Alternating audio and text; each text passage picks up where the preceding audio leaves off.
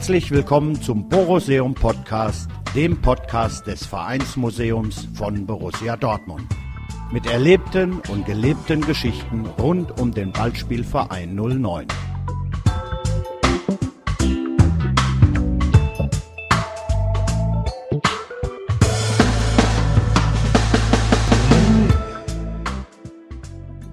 Schwarz-gelbe Geschichten, gelesen von Melanie Tigges.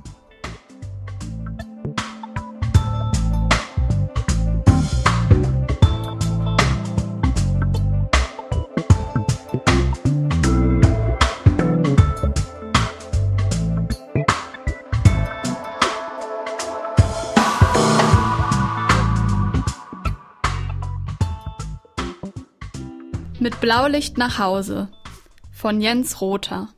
Es war wohl 1950. Das Derby Dortmund gegen Schalke stand an. Wir wohnten damals in der Gartenstadt und ich war vier Jahre alt.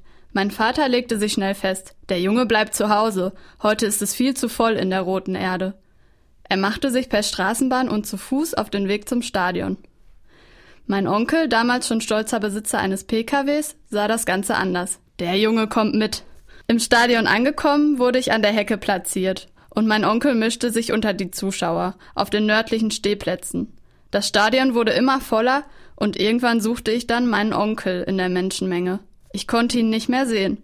So langsam bekam ich ein wenig Angst. Ein Ordner bemerkte dies wohl und fragte, Junge, was ist los mit dir? Mein Onkel ist weg. Ja, dann komm mal mit. Er nahm mich mit zur Sprecherkabine. Gut, dass ich damals schon wusste, wie ich heiße und wo ich wohnte. Dann kam die Durchsage. Der Sportsfreund August Rother soll seinen kleinen Jens abholen. Der Sportsfreund Walter Berg wird ebenfalls gebeten, zur Sprecherkabine zu kommen, um den kleinen Jungen abzuholen. Die Durchsage wurde wohl noch einmal wiederholt, aber nichts tat sich. In der Halbzeit beschloss man dann, mich mit dem Peterwagen nach Hause zu bringen. Das war ein spannendes Erlebnis und ich kann mich noch genau daran erinnern, wo der Schalter für das Blaulicht war, den ich dann einmal betätigen durfte. Meine Mutter bekam einen ziemlichen Schreck, als die Polizei vorfuhr. Ihre Erleichterung war wohl groß, als sie mich gesund in Empfang nehmen konnte. Mein Vater fuhr mit der Straßenbahn nach Hause. August, wo hast du denn deinen Sohn? Du bist doch ausgerufen worden. Kann gar nicht sein, den habe ich doch zu Hause gelassen. Mein Vater war mehr als irritiert, als ihm andere Stadionbesucher bestätigten, dass er ausgerufen worden sei. Ziemlich verstört ging er von der Straßenbahn nach Hause. Zu Hause angekommen war die Überraschung groß, als meine Mutter und ich von meinen tollen Erlebnissen berichteten. Mein Onkel kam etwa eine Stunde später nach Hause. Er hatte mich überall im Stadion gesucht, ohne Erfolg. Als er kam, war meine Mutter in der richtigen Stimmung, ich musste mich hinterm Sofa verstecken und mein Onkel durfte ein Donnerwetter über sich ergehen lassen, das sich gewaschen hatte. Für mich war dieser Tag ein erstes unvergessliches Borussia-Erlebnis. Weitere tolle Erlebnisse folgten in den glorreichen 60er Jahren mit den Europapokalspielen. Beim 7 zu 0 gegen Spora Luxemburg hatte ich beispielsweise einen Spezialplatz im Baum. Auch wenn ich selbst später Handball und Basketball gespielt habe, hat die Liebe zu Borussia nie nachgelassen. Die Meisterschaften und Pokalsiege konnte ich alle live erleben und viele Eindrücke sind unvergessen. Seit über 30 Jahren wohne ich nun in Holzwickede, hier durfte ich das alte Dortmunder Original und den Spieler der legendären Europapokalsiegermannschaft Hoppy Korat kennenlernen, der auch in Holzwickede sein Zuhause gefunden hat. Für Holzwickede war es auch eine tolle Sache, dass die A-Jugend von Borussia über einige Jahre ihre Meisterschaftsspiele in unserem schönen Stadion austrug. Und seit drei Jahren haben wir in Holzwickede regelmäßig teil am Ruhrcup, dem Top-Turnier der internationalen U19-Mannschaften. Im Mai 2012 durften wir Hoppys 70. Geburtstag in großer Runde feiern. Dr. Raubal brachte den Pokal und die Meisterschale mit, ein schöneres Geschenk hätte er ihm und der Festgesellschaft nicht machen können.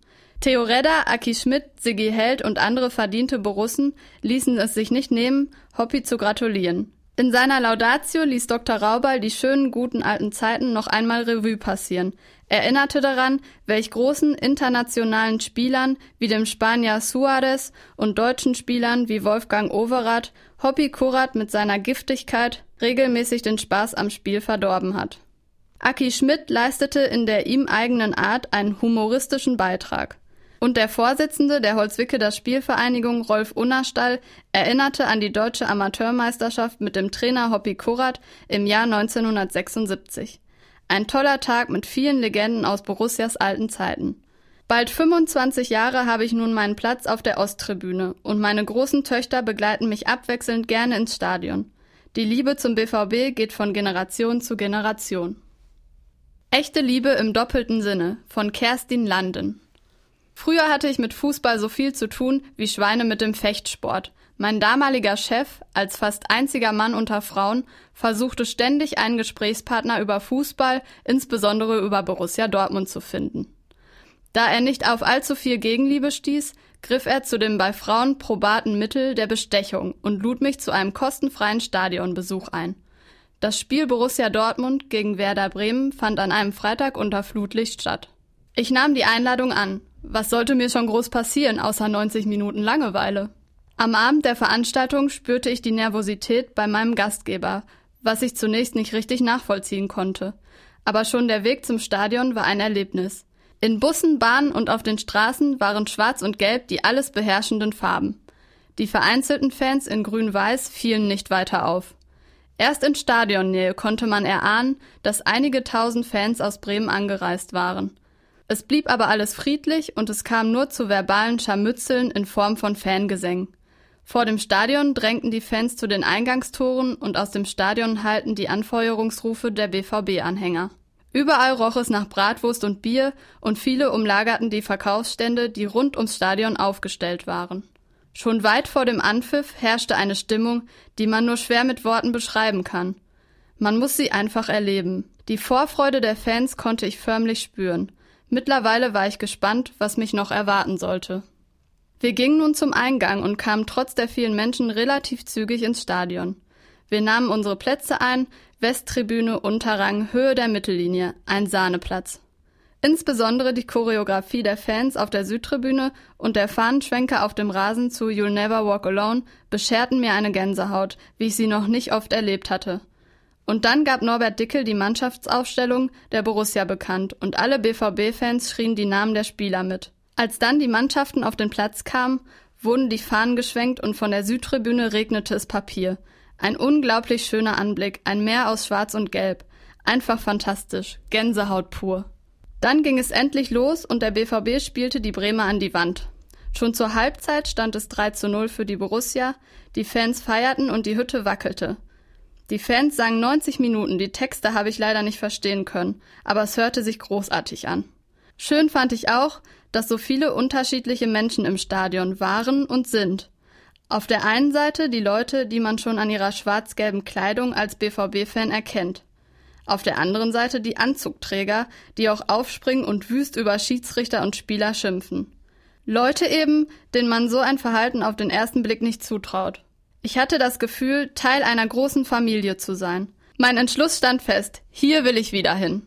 Mittlerweile bin ich seit vier Jahren in Besitz einer Dauerkarte und meinen Sitznachbarn, den ich vorher nur flüchtig kannte, habe ich im August 2012 geheiratet. Das war ähnlich wie vor dem ersten Stadionbesuch.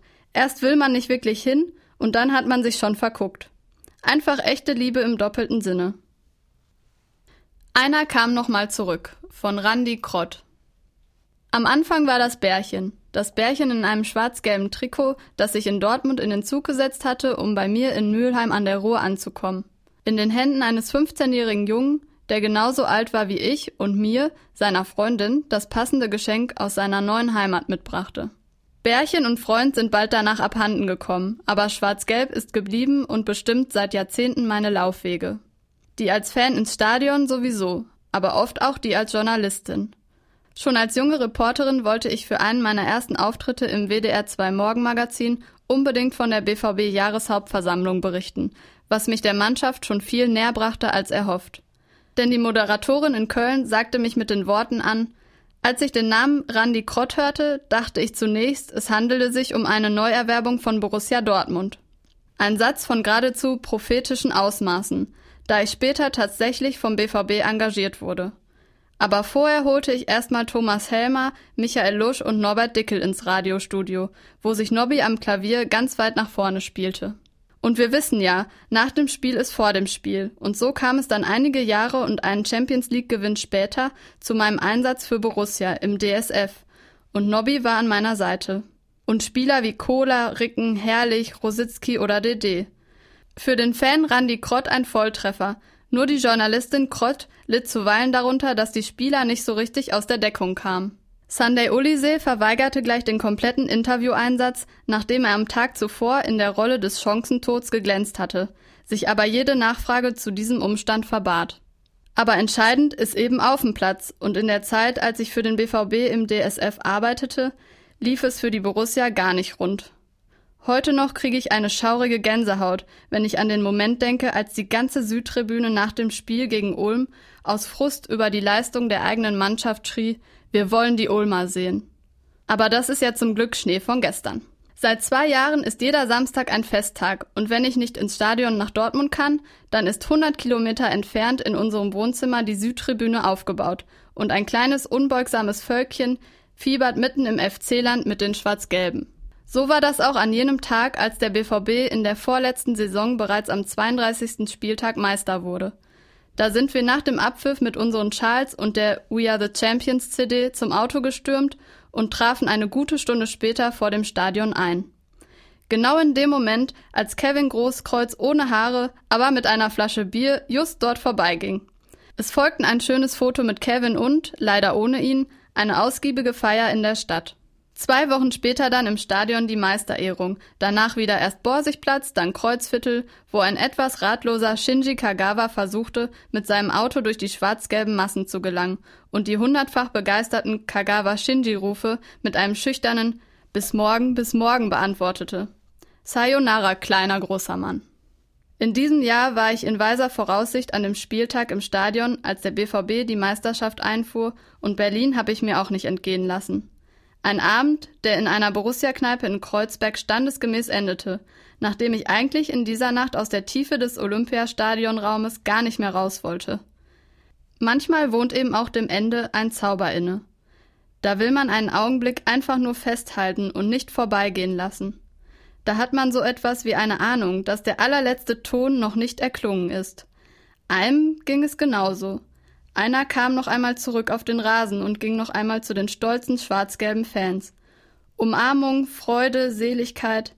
Da war er, Kevin, der letzte, sehr berührende Moment. Mein Herz schlägt für den BVB von Max Hauschop. Meine erste Erinnerung an den BVB habe ich, als ich gerade einmal vier Jahre alt war. Das war 1993 und meine Eltern schenkten mir zum Weihnachtsfest ganz standesgemäß Bettwäsche mit Borussia-Logo und eine CD mit Vereinsliedern. Ich wurde also gleich in die richtige Richtung gelenkt, bloß nichts dem Zufall überlassen. Im Sommer 1994 habe ich dann mit meiner Kindergartengruppe zum ersten Mal ein Training des BVB besucht.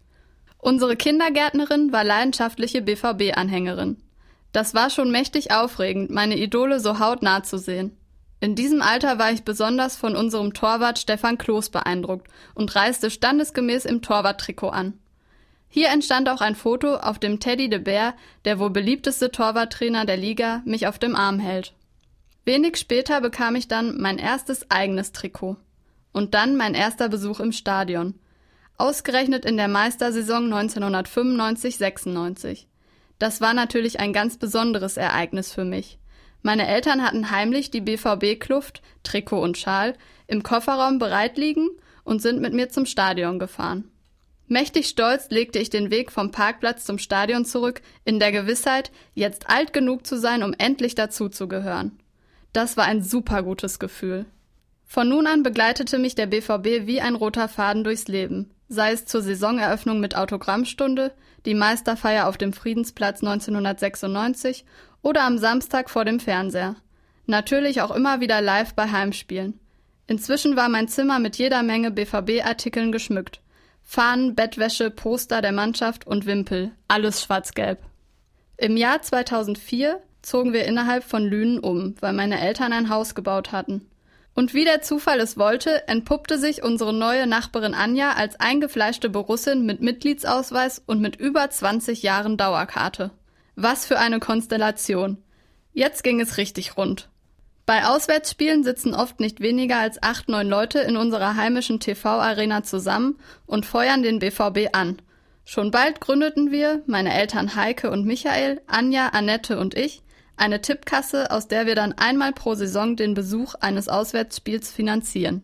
Seit 2009 haben meine Eltern und ich Dauerkarten auf der Nordtribüne und sind seither bei möglichst jedem Heimspiel live dabei.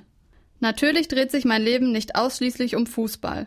Nachdem ich im Jahr 2008 das Abitur gemacht habe, bin ich mit meiner Ausbildung bei der Polizei angefangen. Seit einem Jahr arbeite ich in Düsseldorf und bin ins Rheinland umgezogen. Aber wenn es irgendwie möglich ist, bin ich bei den Heimspielen im Stadion. Das ist mir in der Double-Saison auch bis auf zweimal gelungen. Und so soll es auch bleiben. Denn ich wohne zwar jetzt im Rheinland, aber meine Heimat ist das Ruhrgebiet und mein Herz schlägt für den BVB.